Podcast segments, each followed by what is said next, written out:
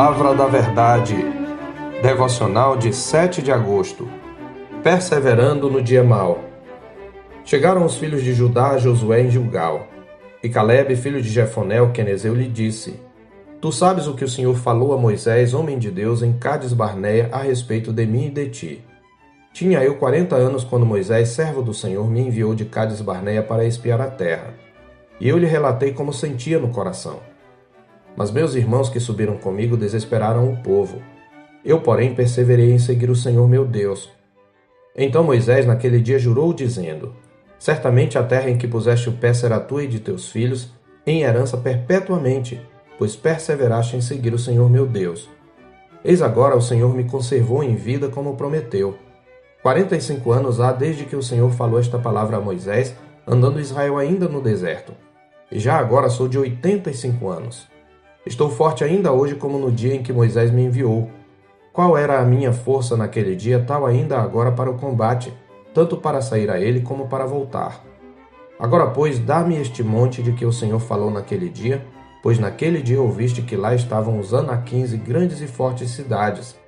O Senhor porventura será comigo para os desapossar, como prometeu. Josué o abençoou e deu a Caleb, filho de Jefoné, Hebron em herança.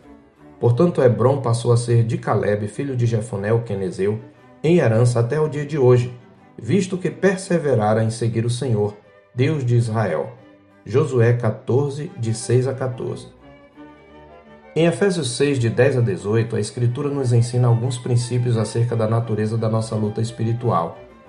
Primeiramente, é uma luta corpo a corpo. Este é o significado da palavra luta no original.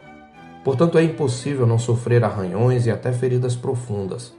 Em segundo lugar, não é uma luta contra inimigos humanos, mas contra forças sobre-humanas. Por último, nessa luta temos uma tripla missão. Primeiro, não cair diante das ciladas do diabo. É o que significa ficar firmes no verso 11. Segundo, devemos resistir no dia mal. É o significado de não recuar no verso 13. E em terceiro, permanecer de pé quando tudo terminar. No verso 13 é o significado da palavra inabaláveis. Para vencer essa luta, precisamos vestir toda a armadura de Deus, que é revestir-nos de Cristo e do seu Evangelho. O dia mal refere-se àquelas ocasiões em que Deus permite que o diabo venha com toda a sua força para testar nossa segurança, firmeza e sinceridade como crentes, fazendo-nos passar na peneira é um conceito mais qualitativo do que quantitativo, portanto, pode durar horas ou anos. Os puritanos do século XVII o chamavam de noite da alma. Por quanto tempo sua fé resiste ao dia mal? Você consegue manter-se de pé depois de ter vencido tudo? A história de Caleb é um exemplo de alguém que, pela graça de Deus, conseguiu resistir no dia mal e, depois de ter vencido tudo, permanecer inabalável. Ele teve de suportar variados golpes em sua luta pessoal. Ele enfrentou fortalezas intransponíveis habitadas por guerreiros gigantes. Ele teve de enfrentar companheiros desanimados e desanimadores, a maioria dos espias. Eles infamaram a terra, espalharam uma notícia difamatória dizendo que era a terra que devorava seus moradores. Ele teve que enfrentar um povo desesperado querendo voltar para a escravidão. Leia Números capítulo 14. E ainda, ele enfrentou a ameaça de apedrejamento por parte do povo. Por fim, foram 45 anos de espera no deserto, andando em círculos. Foi quanto durou o dia mal de Caleb. Era de tirar o ânimo e as forças de qualquer um, menos daquele que foi fortalecido no Senhor e na força do seu poder, como está escrito em Efésios 6:10. Enquanto a maioria desesperada seguiu os líderes rebeldes, Caleb, juntamente com Josué, perseverou em seguir o Senhor. A sua atitude no enfrentamento do dia mal revela as muitas facetas da genuína fé salvadora. Ao contrário do que se poderia esperar, sua fé foi fortalecida pelos anos de provação. Caleb estivera contando os anos para ver o cumprimento da promessa, como diz o nosso texto. Ser contristado por várias provações provou o valor e a genuinidade da sua fé.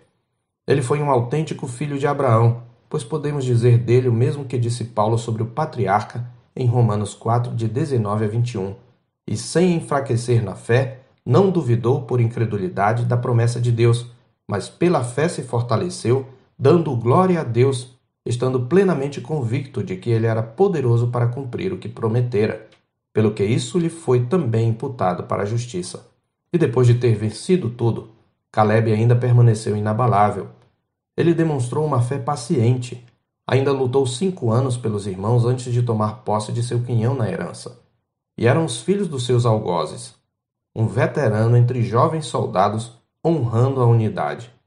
Em consequência disto, ele demonstra também uma fé disponível ao serviço, um guerreiro apresentando-se solenemente para a batalha. Esta é mais uma característica da fé salvadora. Ela é uma fé inabalável.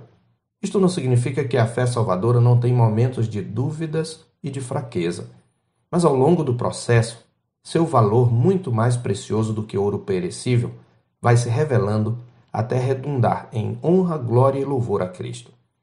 Uma tradução mais exata do verso 10 do nosso texto seria: Eis-me agora com 85 anos, forte ainda hoje, como no dia em que fui enviado. Este é o retrato de um guerreiro que ainda tem fôlego para romper fortalezas intransponíveis e subjugar gigantes.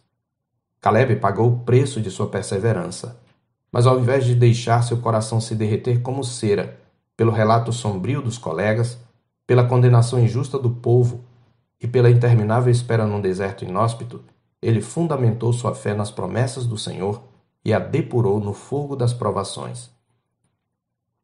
Devemos considerar a história de Caleb dentro do contexto do pacto, da promessa de Deus a Abraão e da história da salvação.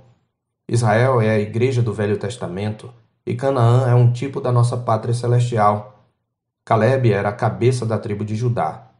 E como cabeça pactual também e líder da conquista, Josué deu a Caleb o que este lhe pediu, conforme a promessa do Senhor.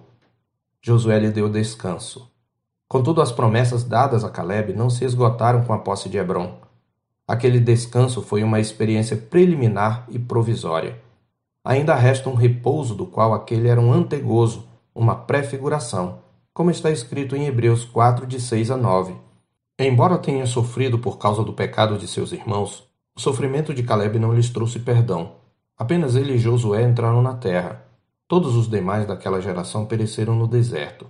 Mas seu exemplo revela imperfeitamente o que mais tarde vemos descortinado em Cristo, que carregou os pecados do seu povo no madeiro.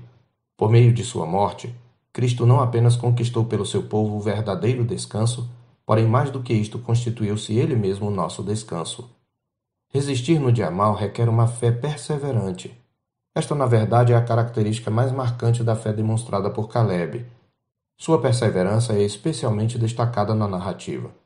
Uma vez como testemunha do próprio Caleb no verso 8, outra vez reconhecida por Moisés no verso 9 e finalmente reforçada pelo narrador no verso 14. A perseverança dos verdadeiros crentes é uma das doutrinas da graça.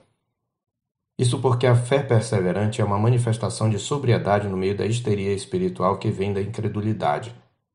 A fé perseverante também é a manifestação de um amor sólido mesmo num ambiente de egoísmo, pois, como diz a Escritura em 1 Coríntios 13, 7, o amor tudo sofre, tudo crê, tudo espera e tudo suporta. A fé perseverante ainda é uma manifestação de força inquebrantável, mesmo que haja razões para desistir. E ela não perde força com o tempo. Pelo contrário, ela se fortalece. Ela diz: Qual era a minha força naquele dia, tal ainda agora para o combate pois está sustentada no Senhor e na força do seu poder. Quarenta e cinco anos de espera. Oitenta e cinco anos de idade. Quanto tempo você esperaria sem esmorecer? Caleb faz parte daquela nuvem de testemunhas mencionada em Hebreus 12:1, a nos encorajar a correr nossa carreira com perseverança.